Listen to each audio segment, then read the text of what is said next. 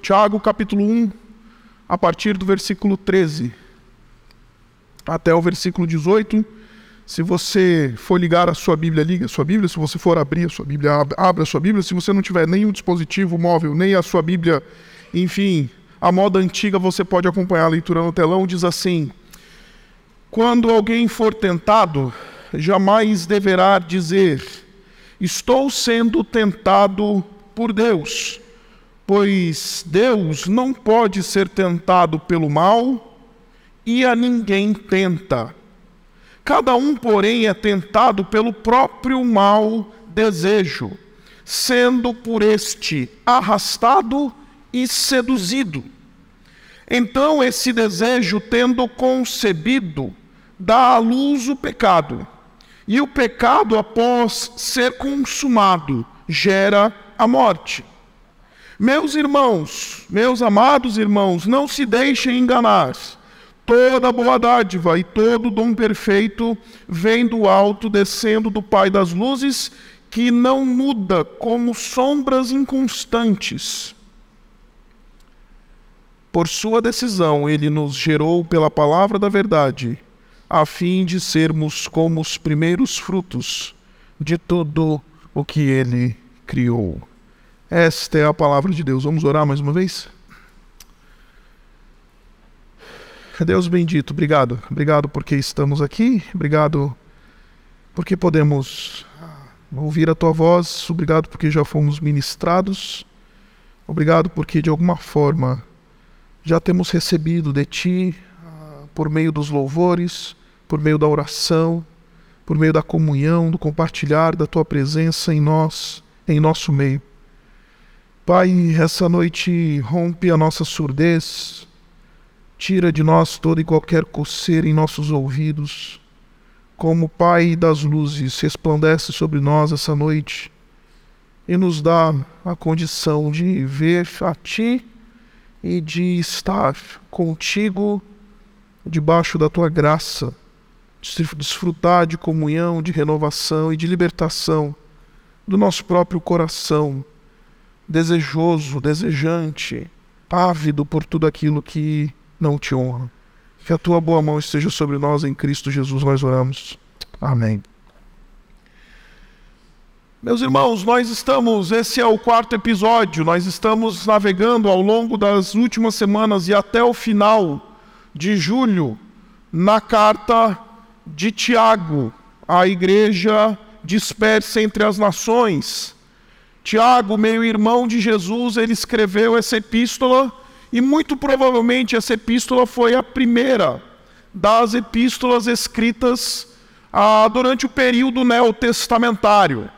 Por causa disso, Tiago ele não tem uma abordagem nessa epístola teológica. Você não encontra na epístola de Tiago uma intenção autoral em querer refinar conceitos teológicos aprofundados, em querer abordar teologia de maneira profunda, Tiago é extremamente prático. Tiago tem o interesse fundamental de aplicar a fé em Cristo Jesus no chão, na prateleira da vida e da realidade. Tiago não tem interesse como por exemplo tem o apóstolo Paulo de refinar, articular conceitos teológicos e articular a fé do ponto de vista teológico, como você vê em Romanos, como você vê em Efésios. Talvez as duas grandes epístolas teológicas do Novo Testamento ao lado da epístola de Hebreus. Ao mesmo tempo, você vê nesse texto, escrito por Tiago, meu irmão de Jesus, que foi líder da igreja de Jerusalém, ele aparece com bastante proeminência lá em Atos, no capítulo 15, quando ele liderou aquilo que nós conhecemos como o Concílio de Jerusalém. Tiago, ele então tem esse desejo de dar subsídios para estes novos cristãos, esses judeus que tinham se convertido e que estavam espalhados entre as nações que faziam parte do Império Romano, para viver, para andar, para, enfim, aplicar a sua fé na prática. Por isso, nós estamos falando aqui ao longo desse, dessas semanas de cristianismo prático. E nós vamos, como eu acabei de falar a você, até o final do mês de julho, praticamente vendo essa epístola verso a verso. Se você perdeu algum sermão desta série, você pode ficar à vontade para procurar as nossas redes sociais e, pro, e acessar todos os sermões que foram pregados até aqui. Hoje a minha missão é lhes falar sobre a cobiça, lhes falar sobre o problema e o pecado da cobiça.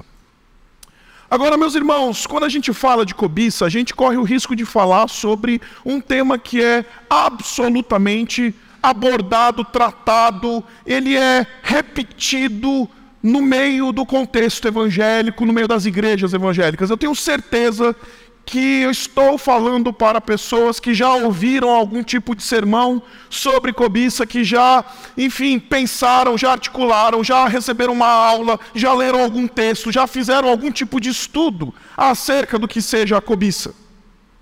Agora, de maneira geral, meus irmãos, quando nós tratamos essa temática que diz respeito a essa cobiça, esses desejos desenfreados que estão dentro de nós, quando nós falamos dessa coisa de maneira geral, nós falamos em termos distantes. Nós falamos de uma maneira desconectada de nós mesmos. É muito fácil falar da cobiça em terceira pessoa. Ele é cobiçoso. Cobiçoso é o nosso cunhado lazarento, né, que está devendo uma grana para gente, né? Cobiçoso é o outro, nunca sou eu. Cobiçoso é aquele que está distante de mim. A cobiça é um pecado que ele está fora da minha realidade. Nunca eu mesmo lido com a cobiça. Já sou pastor ordenado há 14 anos. Nunca no meu gabinete alguém entrou e disse assim: Pastor, vim aqui conversar com você porque eu quero ajuda para que você me instrua biblicamente em como lidar com o meu coração cobiçoso. Já entrou gente falando, pastor, o meu problema é sexo. Pastor, o meu problema é dinheiro. Pastor, o meu problema, enfim, é esse. Meu problema é minha família, meu problema é minha mulher, meu marido. Pastor, o meu problema é minha carreira. Pastor, meu problema são as minhas decisões tolas e a minha falta de sabedoria na maneira como lido com a vida. Pastor, me ajuda nisso ou naquilo, mas nunca em 14 anos como pastor, nunca alguém entrou no meu gabinete e falou assim: Pastor, sou uma pessoa absolutamente cobiçosa. Existe dentro de mim desejos, existe dentro de mim coisas desenfreadas, existe dentro de mim coisas que estão absolutamente desconfiguradas, porque cobiçoso ou o pecado da cobiça sempre é do outro, nunca sou eu. E ouso dizer que se o Senhor me der graça de ficar mais anos servindo no ministério pastoral, acho que vou demorar para encontrar esse cristão corajoso que tem coragem de dizer que cobiça é um problema do seu próprio coração. E por que que estou falando isso?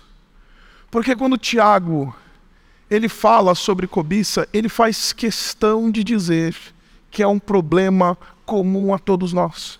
Não tem nenhum de nós aqui neste lugar, ou daqueles que nos acompanham pela internet, que não lide com o problema do pecado da cobiça ou pelo desejo desenfreado por coisas que desonram o Senhor. Não tem nenhum de nós aqui. E Tiago, ele faz questão de usar uma metáfora para explicar essa verdade que ele está nos apresentando. Quando ele articula a questão da tentação, quando ele articula a questão dos nossos desejos desenfreados, quando ele articula a, a, o limiar da tentação, ele nos traz uma ilustração nesse texto que a gente acabou de ler. O texto diz para a gente aí no versículo 14, fala assim: Cada um, porém, é tentado pelo próprio mau desejo. Está aqui a cobiça. Cada um, porém, é tentado pelo próprio mau desejo. Tiago está deixando muito claro, absolutamente claro. Todos nós temos desejos desconfigurados, todos nós temos aspirações da alma desconfiguradas e que muitas vezes nós queremos satisfazer essas desconfigurações dentro de nós de maneira ilegítima. E a primeira coisa que eu quero enfim, explicar a você essa noite é que uma coisa é você ser tentado, outra coisa é você ter um coração cobiçoso. Tentação todos nós passamos. Porque nós somos seres desejantes. Nós fomos criados por Deus com aspirações. Nós fomos criados por Deus com desejos, quer sejam eles físicos relacionados aos nossos, às nossas pulsões sexuais, à nossa pulsão alimentar, às nossas sedes físicas, mas nós também fomos criados pelo próprio Deus com aspirações na alma, com desejos. O, o autor do Eclesiastes vai dizer para nós que a eternidade foi colocada em nosso coração. Isso quer dizer que nós somos seres desejantes, dentre outras coisas. Nós fomos criados como seres desejantes que aspiram. Isso é verdade. Agora, quando nos guiamos de maneira desconfigurada por essas aspirações e queremos satisfazer essas pulsões e desejos que há em nós de maneira ilegítima, nós nos tornamos aqueles cobiçosos. E aí nós, nós nos tornamos espiritualmente como estes indivíduos que estão sendo narrados por Tiago nesse verso. Ele vai dizer: cada um, porém, é tentado pelo seu próprio mau desejo, sendo por este arrastado e seduzido. Note que Tiago ele está usando uma metáfora como uma espécie aqui de uma dança do acasalamento. A cobiça que habita em nosso coração, a nossa inclinação carnal, nos seduzindo, nos atraindo. E existe um movimento de sedução, está dizendo o apóstolo, o, o desculpa, o, o evangelista Tiago. Depois ele diz: então este desejo, tendo sido concebido, houve a concepção, a entrega. Note, ele está usando uma ilustração muito vívida aqui a todos nós. Tendo sido concebido, ele dá a luz ao pecado. Ele pare. Eu e você parimos espiritualmente pecados como fruto da cobiça que há dentro de nós. É por isso, meus irmãos, que muitos talvez os principais teólogos daquilo que nós chamamos de ramar teologia, ou a doutrina do pecado, eles nos informam que a cobiça é o pecado fundamental. Por quê? Porque se pecamos em qualquer área que seja, todo pecado começa a partir de uma semente de cobiça. Este desejo desenfreado, que então ele vai nos a nos tomando, nos seduzindo. E então ele vai fazendo com que este desejo vá sendo formado, vá sendo entretecido no nosso útero espiritual, de tal maneira que nasce a ação pecaminosa, de tal maneira que nasce a prática pecaminosa, e uma vez tendo dado à luz o pecado, o salário do pecado sempre é a morte. Gera a morte. E por que, que é tão importante falar isso? Eu me sinto às vezes falando verdades ululantes e repetitivas aqui. Porque a nossa tendência, meus irmãos, desde o Éden, desde o Éden, é terceirizar a culpa pelos nossos pecados. A gente pare um menino chamado pecado, mas a gente sempre diz a culpa é do outro. Desde o Éden, Adão, o que está acontecendo? Foi a mulher que tu me deste. A gente sempre olha para o mal que é resultado da produção do nosso próprio coração. E a nossa tendência natural é sempre transferir a culpa. É sempre dizer, não, é culpa do meu marido, não, é culpa da minha esposa, é culpa dos meus filhos que são os descontrolados, é culpa da economia. Essa semana eu estava conversando com um irmão que ele trabalha no mercado especulativo financeiro. E eu não sei se você sabe, mas o mercado da especulação financeira ele é muito cinza. Ele é um mercado muito nebuloso. E aí ele virou para mim e falou assim: Puxa, pastor, é difícil ser crente no mercado especulativo, né? Eu falei, mas por quê? Ele falou: Ah, porque, sabe, o mercado, e ele começou a tratar o mercado como se fosse uma entidade. Muitas vezes ele é, uma potestade, inclusive. E aí, porque o mercado faz com que a gente tome algumas decisões que às vezes a gente se arrepende no final do dia. E nos últimos dois anos, pastor, eu não tenho certeza de se o, todo o dinheiro que eu ganhei, ele é um dinheiro legítimo. Aí eu falei, o problema não é o pecado, não. O problema não é, não é a, o mercado, não. O problema é o nosso, é o teu coração. Marcos, no capítulo 5, os discípulos, os, os líderes, chegaram para Jesus e falaram assim: por que, que os teus, os teus discípulos, eles não lavam as mãos e eles não se purificam antes de, de comer? Então o Senhor Jesus Cristo vai dizer para eles, dizendo que é do coração do homem que procede toda sorte de impureza, de maldição, de adultério, de assassinato. É do coração do homem que todas essas coisas elas vão, enfim, é, é, é, é de dentro de nós que essas coisas nascem. Mas desde o Éden nós somos indivíduos que, enfim, a, a, transferimos a responsabilidade. E Tiago, nesse texto, está dizendo: não, não, nós somos tentados pelo nosso próprio mau desejo. Nós somos tentados pelo nosso próprio coração, pelos desejos desconfigurados que estão dentro de nós. E quando ele fala essas coisas, meus irmãos, ele diz uma coisa muito interessante. Ele fala para nós que a nossa, o nosso movimento não é somente de transferir culpa, mas tentar ajudar a arrumar uma desculpa final. Ou arrumar uma desculpa final para aquilo que nós somos, dizendo: Deus me tentou. Por isso que no versículo 13, volte para Tiago, no capítulo 1, no versículo 13, ele diz assim: Quando alguém for tentado, jamais deverá dizer: Sou tentado por Deus. Aí talvez você esteja pensando, mas pastor, eu nunca disse que eu pequei, ou eu fiz alguma coisa errada, ou eu cometi algum pecado porque Deus me empurrou para isso. Talvez você não tenha dito isso, é verdade. Mas todas as vezes que a gente diz assim, ah, eu sou assim. Todas as vezes que a gente diz, ah, eu sou assim, em alguma medida a gente está dizendo, Deus me fez assim. Em alguma medida ele está dizendo: Eu estou me esquivando de responsabilidade porque eu sou assim. Não faz muito tempo eu tive que repreender uma irmã aqui da nossa igreja por causa do seu pecado de maledicência. Chamei essa irmã e falei assim: Minha irmã, o próprio Tiago, como a gente vai ver quando chegar lá no capítulo 3, ele diz que a língua ela é maledicente. A língua maledicente ela é diabólica.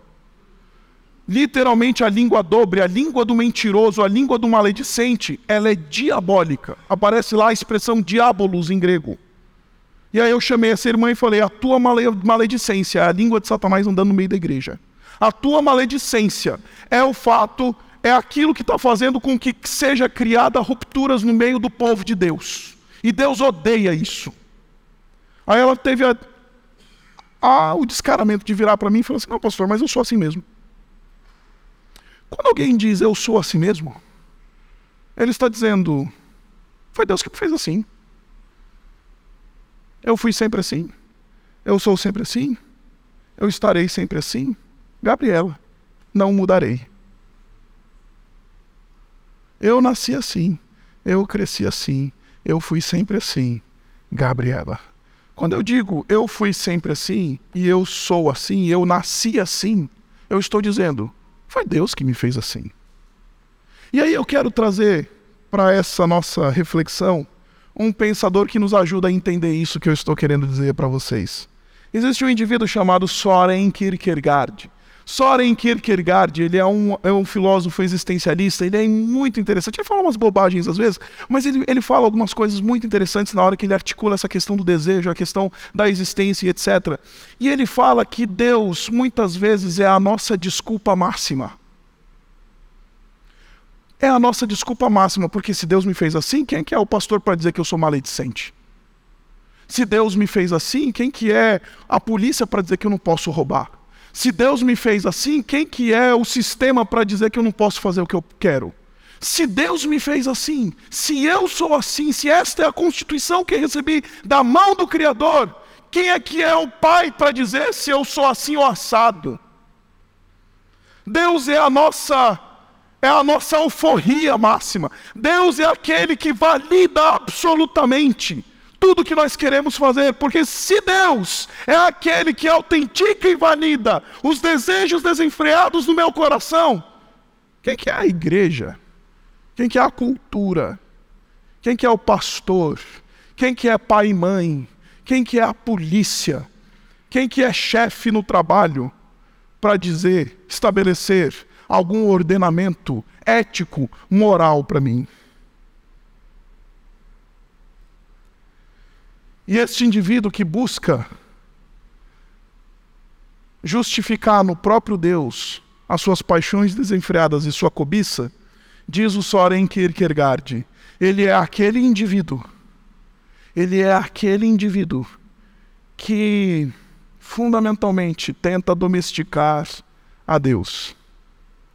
E aí o Soren Kierkegaard vai dizer que tem duas maneiras da gente domesticar a Deus. O primeiro, o primeiro movimento de domesticação de Deus é pela via do afeto. A gente quer um Deus que abana o rabo para gente. A gente quer o papaizinho do céu que nunca vai me repreender. A gente quer aquele papaizinho que me ama e que não tem coragem e que nunca vai dizer para mim que eu estou errado porque eu puxei o tapete do meu colega de trabalho por causa dos meus desejos desenfreados relacionados à minha carreira, eu tenho um Deus que ele abana um rabinho para mim, como um bom Deus domesticado. Como você sabe, passei duas semanas. Duas semanas em Israel. Aí cheguei em casa, botei o pé para dentro de casa. A minha cachorra benta, minha Golden, 46 quilos de fofura. Ela veio correndo para mim abanando o rabo. Ela não virou para mim e falou assim: pô, quem é que você pensa que você é para me largar aqui duas semanas no Brasil e não me levar para Israel? Quem é que você pensa que você é para me deixar aqui duas semanas aqui enquanto você foi passear? Não, porque a Benta sempre vai olhar para mim em termos de afeto, porque sou eu que cuido, sou eu que, sabe, boto comida no, no, no, no, no pratinho dela na hora da refeição. Ela não virou para mim e falou assim: Ó, oh, eu não quero saber de você, não. Ela veio com um rabinho abanando, querendo me lamber dizendo: Seja bem-vindo. E a gente quer esse Deus, e a gente domestica muitas vezes a Deus pela via do afeto. Porque já que Deus é esse papaizinho amoroso, e de fato ele é. A gente usa esta verdade para dizer: ah, então ele vai me aceitar do jeito que sou. E aí eu vou validar o meu coração cobiçoso. Eu vou validar os meus desejos desenfreados. Eu vou validar porque eu tenho e professo um Deus domesticado. O Deus que abana o rabo para mim, ele não tem coragem de discordar de mim.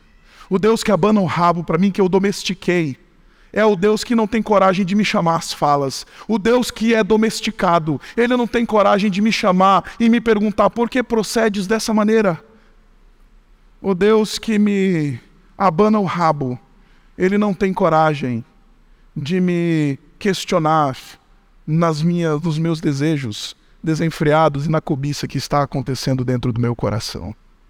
Mas existe também uma segunda maneira, diz o Soren Kierkegaard, de domesticar o Deus Todo-Poderoso. E a segunda maneira é pela via religiosa. Eu vivo do jeito que eu vivo, mas domingo, todo primeiro domingo do mês eu vou lá na igreja, eu tomo uma ceia, ganho um vale pecado do mês, né?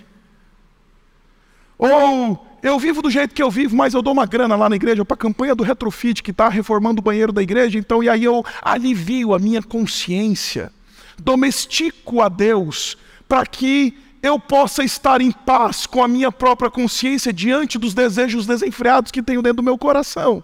A religião é um movimento, uma religião sem evangelho, é um movimento de absoluta domesticação do divino.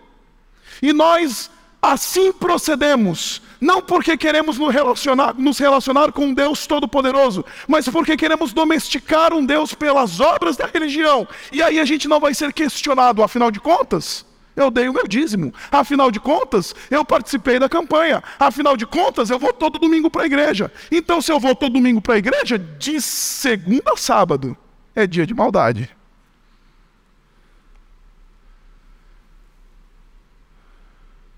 Só que finaliza sua reflexão, Soren Kierkegaard dizendo: Nós não temos um Deus domesticado.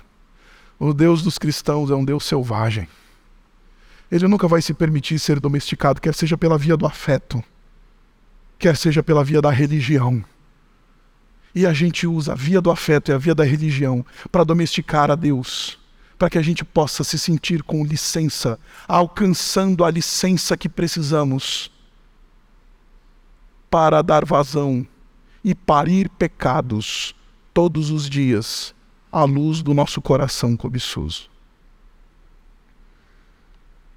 Eu e você fazemos isso, meus irmãos. Eu e você somos isso, meus irmãos. Tiago está dando um raio-x, uma ressonância magnética da nossa alma, quando ele diz que cada um é tentado pelo seu próprio mal desejo. Cada um, se experimentamos o mal, ah, não tenha dúvidas, isto vem de dentro de nós. Se nos comportamos de maneira ilegítima, se estamos enfrentando e literalmente apalpando o mal perto de nós, não tenha dúvidas. A origem destas coisas são os desejos desenfreados de nosso coração, a cobiça que habita dentro do nosso coração e que nasce quando encontra um coração que encontrou que produz um Deus domesticado. Não domestique o seu Deus. Não queira domesticá-lo. Deus é selvagem. Deus não vai se permitir ser colocado, domesticado pelos nossos afetos ou pelas nossas obras religiosas. Deus não vai pedir licença para nos questionar em nossos valores. Deus não precisa pedir licença para nos repreender em nossas práticas imorais e ilícitas. Deus não vai perguntar o que, que eu penso e o que, que eu acho. Deus ele vai me questionar. E que bom que ele assim o faz, porque só um Deus selvagem é digno de reverência e de adoração. O Deus domesticado eu não adoro. Eu me relaciono numa numa percepção, numa, numa relação de barganha. O Deus domesticado é: eu te dou o biscoitinho e você senta. Eu te dou o biscoitinho e você dá a patinha. Eu te dou o biscoitinho e você finge de morto. Eu dou o dízimo na igreja. Aí a gente fala assim: Ó oh, Deus, eu dei o dízimo na igreja. Olha meus filhos aí. Participei da campanha, Deus. Ó, oh, eu dei uma grana preta lá na campanha para reformar o banheiro da igreja. Ó, oh, Deus, não deixa meus filhos ir para balada esse mês. Isso é barganha. Isso não é evangelho. E meus irmãos, é isso que nós somos. É isso que nós somos. Logo depois de dizer que cada um, porém, é tentado pelo seu próprio desejo, sendo por este arrastado e seduzido, então esse desejo, tendo concebido, dá à luz o pecado, e o pecado, após ser consumado, gera a morte. E meus irmãos, deixe-me gastar um tempo aqui dizendo isso. Tiago, além de dizer que a origem do mal é o nosso próprio coração e os desejos desenfreados e desconfigurados do nosso coração, Tiago está dizendo que o fruto e a vazão e dar vazão a essas coisas sempre vai produzir a morte. E eu vejo, meus irmãos, eu não tive tempo para falar isso nem às 11 nem às 9, foi uma pena. Mas eu vejo muitos crentes que lidam com o pecado como quem lida com brincadeira. Ah, é só um pecadinho. Meus irmãos, pecado sempre vai produzir morte. Tudo que pecado toca, ele mata. É o nosso pecado que mata o nosso casamento. É o nosso pecado que mata a nossa relação com os nossos próximos. É o nosso pecado que deteriora a nossa vida. É o nosso e nós tratamos pecado como se pecado não fosse nada. A gente fala que até tem pecado branco, né? Que é aqueles pecados aceitáveis. Só que Tiago está dizendo: cuidado, não briga com, não brinca com isso. Porque o fruto do parir desses desejos desenfreados e cobiçosos do seu coração sempre vai produzir morte. Não é prejuízo, é morte. Porque se fosse prejuízo é fácil, né? Não é ruptura, é morte. Pecado produz morte. E, meus irmãos, nós vivemos um evangelicalismo que parou de falar de pecado, que parou de falar dos efeitos danosos imortais do pecado. E por causa disso, a gente só fala de pecado em termos de, ah, Jesus tratou os nossos pecados. Isso eventualmente é verdade. Mas não nos enganemos. Não brinquemos com o pecado, porque pecado mata. Pecado mata. Não foi dessa vez, mas eu me lembro de ter ido pela primeira vez, quando fui fazer o meu módulo de arqueologia bíblica nas terras de Israel, ah, nos anos do meu mestrado. Eu fui com uma, um grupo de alunos, estudantes de teologia, e nós tínhamos o nosso professor orientador e, e tínhamos o nosso guia. E nós fomos para um sítio de escavações arqueológicas para fazer as nossas pesquisas e tudo mais. E aquilo era alto verão, ali naquela região do Oriente Médio. Alto verão. Meus irmãos, no verão, no alto verão, eu, a, a, a, temperatura média é 50, 52 graus. A sensação térmica bate quase 60. Eu não estou brincando. Aí imagina 15, 20 estudantes de teologia fazendo um módulo de arqueologia lá, literalmente respirando a areia do deserto com o sol da lua em cima da cabeça. E o nosso guia dizia: oh, é o seguinte, não brinca com a desidratação neste lugar. Não brinca com a desidratação. Dessa vez que a gente foi, foi primavera. Então era tranquilo, primavera, né? Tranquilo, a gente chegou lá, tinha até que colocar um casaco à noite que fazia frio. Mas da primeira vez que fui, o guia era muito claro. A ponto de a gente ter o guia de 15 em 15 minutos apitando um apito para a gente, para a gente parar tudo que a gente está fazendo, abrir o nosso cantil e tomar água. E o guia dizendo: não brinca com a desidratação. Isso vai acabar com vocês. E eu lembro de um amigo, o Jeremiah. O Jeremiah era um amigo meu, gringo, que estava lá fazendo módulo, e ele era todo atleta, triatleta. Aquele que faz Iron Man. Ele chegou lá todo bambambam. Bam, bam. Não, porque eu faço Iron Man, estou acostumado a extreme situations, a situações extremas. Chegou de bam bam bam, botou lá uma camisetinha de Iron Man, não sei o quê, colocou o seu chapéuzinho e vamos pro negócio. E a gente lá, de 15 em 15 minutos, tomando pelo menos 200 ml de água. Ele, não, eu estou tranquilo. Em menos de duas horas eu vi aquele triatleta definhar no deserto do Negev. Porque brincou. Foi levado para o hospital para as pressas, quase morreu porque brincou com a desidratação. A gente brinca com o pecado todos os dias.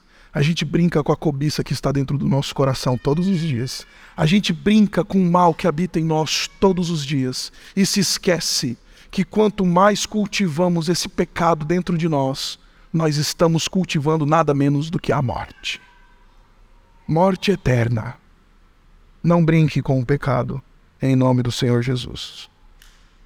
Agora, depois de falar do pecado e falar da tentação e falar da cobiça, ele vai falar da bênção. E ele diz: Não se deixem enganar. Toda boa dádiva e todo dom perfeito vem do alto, descendo do Pai das luzes, que não muda como sombras inconstantes. Então ele está dizendo, note o argumento de Tiago de uma maneira plena. Ele está dizendo: se há mal, isso é culpa nossa, é o nosso próprio coração. Mas se há experiência de dádiva e de bênção, não tenha dúvidas, isso vem de Deus. E isso parece de novo óbvio falar, né? Mas você já percebeu como a gente inverte as coisas? A gente diz: se tem o um mal é problema do outro, e se tem um bem, nossa, você viu como eu sou um bom crente batista? Você viu como eu sou uma pessoa bacana? Eu até ajudei aquele miserável que fica lá na sarjeta da minha, do, do, do meu, do, meu, do meu prédio. Ou, nossa, eu ajudei a minha empregada. Essa semana eu ouvi isso. Não, eu sou uma boa pessoa, pastor. Eu falei, por que, que você se acha uma boa pessoa? Ah, por exemplo, essa semana eu ajudei a minha empregada a pagar a mensalidade do curso profissionalizante que ela está fazendo. Eu falei, não, meu amigo, você não entendeu nada.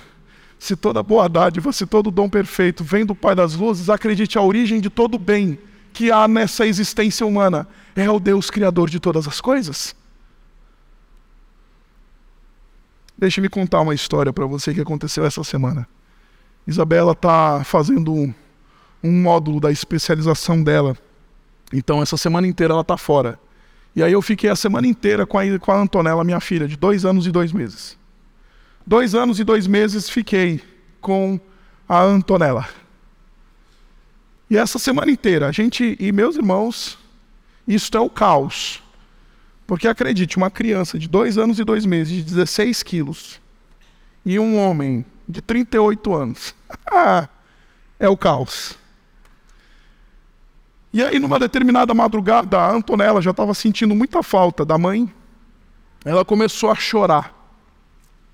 Aquela manhãzinha de saudade da mãe. E ela estava no berço e ficava mamãe, mamãe, mamãe, mamãe, mamãe, cadê a mamãe, cadê a mamãe? Eu fui lá no berço, peguei a Antonella, abracei a Antonella, expliquei para Antonella, filha, mamãe está viajando, mamãe foi, foi estudar, foi fazer o curso da mamãe, a mamãe vai voltar daqui a pouco, você precisa nanar, papai está aqui. Então, já que ela estava muito manhosa, eu decidi pegar a Antonella e colocar na cama comigo. E aí, das duas e pouco da manhã até logo cedo de manhã, ela dormiu comigo na minha cama.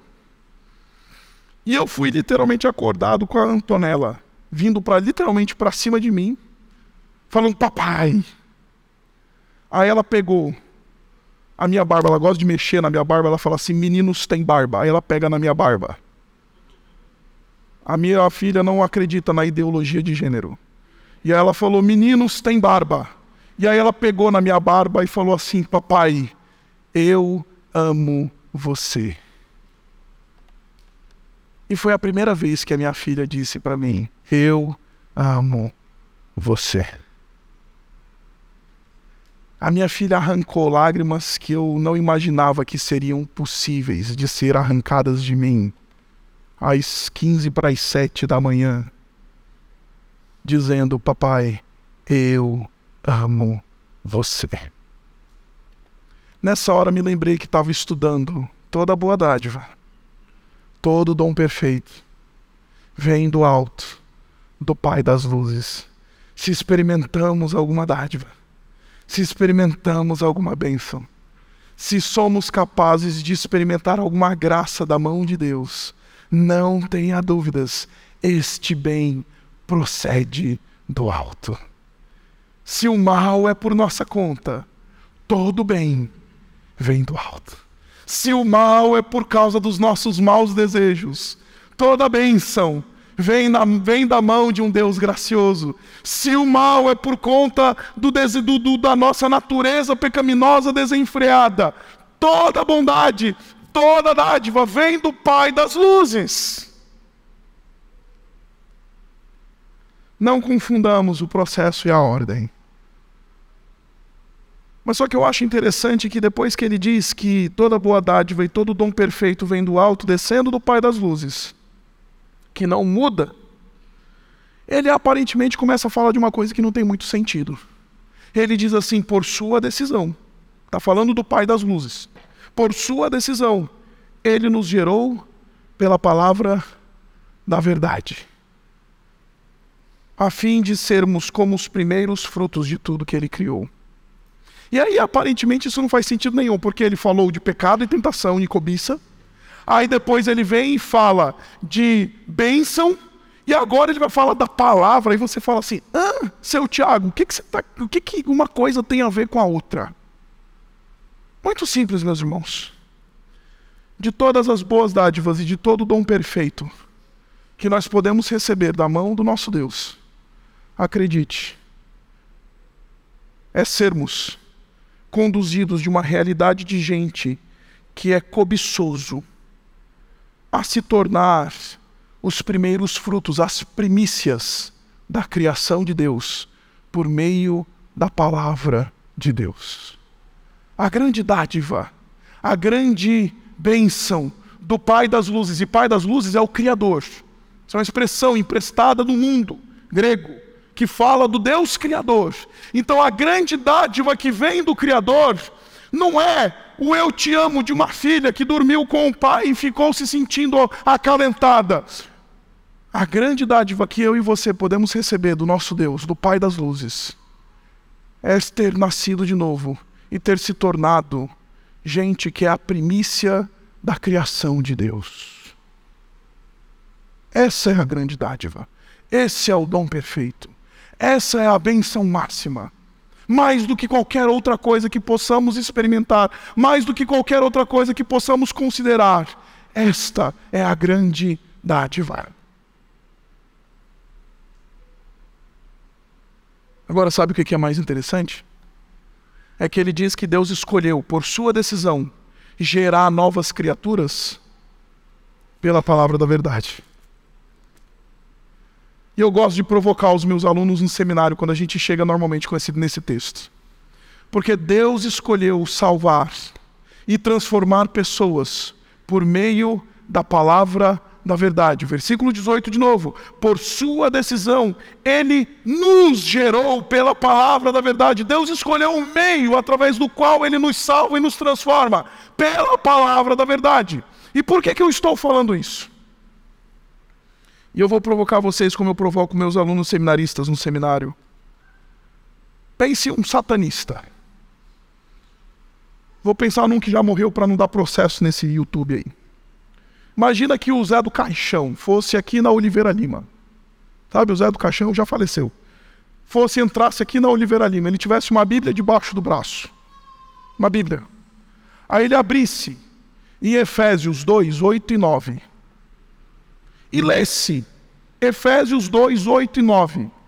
Em alta voz. Para aquelas pessoas que andam ali na Oliveira Lima. Pois pela graça sois salvos mediante a fé. E isto não vem de vós, é dom de Deus, não por obras, para que ninguém se glorie.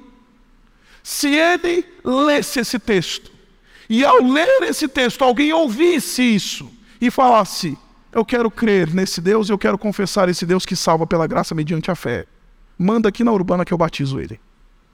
Porque nós não somos gerados por pastor, nós não somos gerados por placa da igreja, nós somos gerados pela palavra da verdade. E esta é a grande dádiva do Evangelho e da graça de Deus.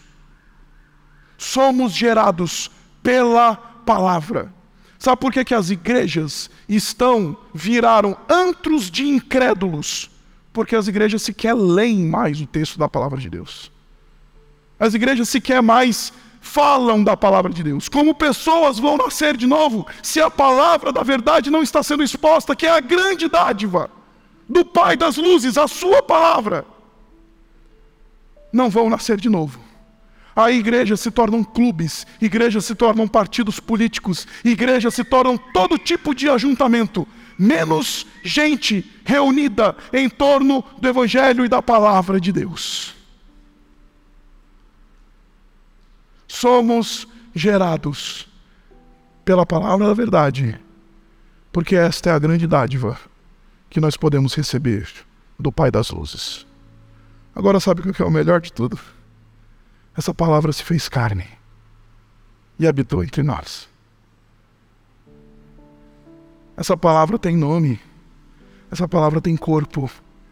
A maior dádiva que o Pai das luzes poderia ter enviado dos céus a mim e a você para transformar o nosso coração cobiçoso, para fazer com que a gente deixe de ser gente guiada pela nossa cobiça, para se tornar gente que é a primícia da criação. Sabe como é que Deus faz isso? Enviando o seu filho, a palavra verdadeira, a palavra da verdade, para que quando a gente se encontra com ele, a gente é transformado. As cobiças do nosso coração são tratadas, as sedes do nosso coração são tratadas, as fomes do nosso coração são tratadas, porque é isso que a gente vai fazer daqui a pouco. Quando a gente come da sua carne e bebe do seu sangue, a gente mata a fome de uma vez por todas. E aí a gente não precisa andar neste mundo de sedes desenfreadas, desejos desenfreados, tentando matar as nossas fomes da alma em biqueiras desse mundo. Biqueiras de águas insípidas, podres, insalubres, porque já nos encontramos com aquele que é a grande dádiva, o grande dom perfeito. Mas encontramos com Jesus. Nós encontramos com o nosso Pai. Nós encontramos com Deus Todo-Poderoso por meio do seu Filho, que é a palavra de Deus.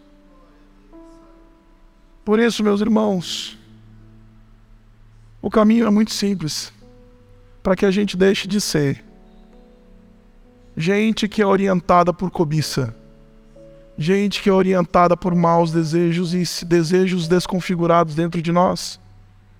Basta ir para Jesus, encontrar com Jesus, aquele que é a boa dádiva final, aquele que é o dom perfeito final, aquele que através dele somos gerados novas criaturas para nos tornarmos as primícias da criação do Pai das Luzes. Vim pregar para você essa noite sobre Jesus. Vim pregar para você essa noite sobre aquele que pode tratar verdadeiramente a cobiça que está dentro do nosso coração. Aquele que verdadeiramente pode apaziguar as sedes da nossa alma, as fomes do nosso coração, para que a gente não viva andando nesse mundo por meio caçando elementos paliativos que vão nos dar 5, 10 minutos de paz, mas de repente volta a sede, de repente volta a fome, porque não encontramos satisfação. Não vamos nunca apaziguar nossa alma longe do Senhor Jesus Cristo. Fizeste-nos para ti, disse Agostinho, o maior dos teólogos da, da, da era cristã. Fizeste-nos para ti, e o nosso coração andará inquieto cobiçoso, caçando biqueiras nesse mundo, enquanto em ti, em ti não descansar. Fizeste-nos para ti, e o nosso coração andará inquieto, enquanto em ti não descansar. Abaixa sua cabeça e vamos orar.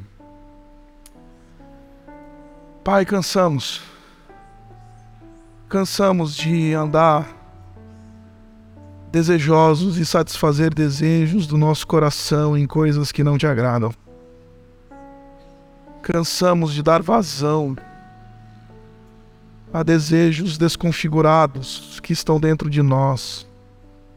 Ah, Pai, não tem ninguém aqui neste recinto que não precisa ser tratado por Ti. Que não precisa encontrar a paz que excede todo entendimento. Que só Jesus pode oferecer que não precise beber da água da vida que mata toda e qualquer sede, que não precise comer do pão que vem do céu, que é a tua carne, é o teu sangue, e que de fato mata as fomes da nossa alma. Ah, Pai, enquanto a gente não se encontrar com teu filho, a gente vai ser gente cobiçosa. A gente vai ser gente que anda desejando e satisfazendo coisas satisfazendo esses desejos que há em nós de maneira ilegítima. Ah, Pai, tem misericórdia de nós. Tem misericórdia de nós porque somos pecadores. E como é tão fácil virar gente que pare o pecado todos os dias. Como é fácil virar gente que dá a luz ao pecado, que gera morte todos os dias. E, Pai, muitas vezes a gente consegue apalpar essa morte. A gente apalpa o estado degenerado da nossa vida, do nosso casamento, das nossas relações com os nossos filhos, com as nossas as pessoas que estão perto de nós. A gente às vezes consegue apalpar, Pai, essa morte que está rodeando a nossa vida por causa dessa luz que damos aos nossos pecados e desejos maus de nosso coração. Nos dá o teu filho essa noite. Apazigua o nosso coração. Que a gente descanse nele e se lembre que Ele, Ele é aquilo que tudo aquilo que precisamos e precisamos desesperadamente. Ah, Pai, sopra o teu espírito essa noite. Derrama sobre nós alguma lucidez espiritual. Como Pai das luzes que tu és, brilha e apazigua a gente. Como Pai das luzes que tu és, nos dá o teu filho essa noite para que a gente possa tratar o nosso coração desejante e que tem desejos desenfreados. Ah, Pai, nos ajuda. Gratos nós somos por Jesus, aquele que trata o nosso coração. Nele nós oramos. Amém.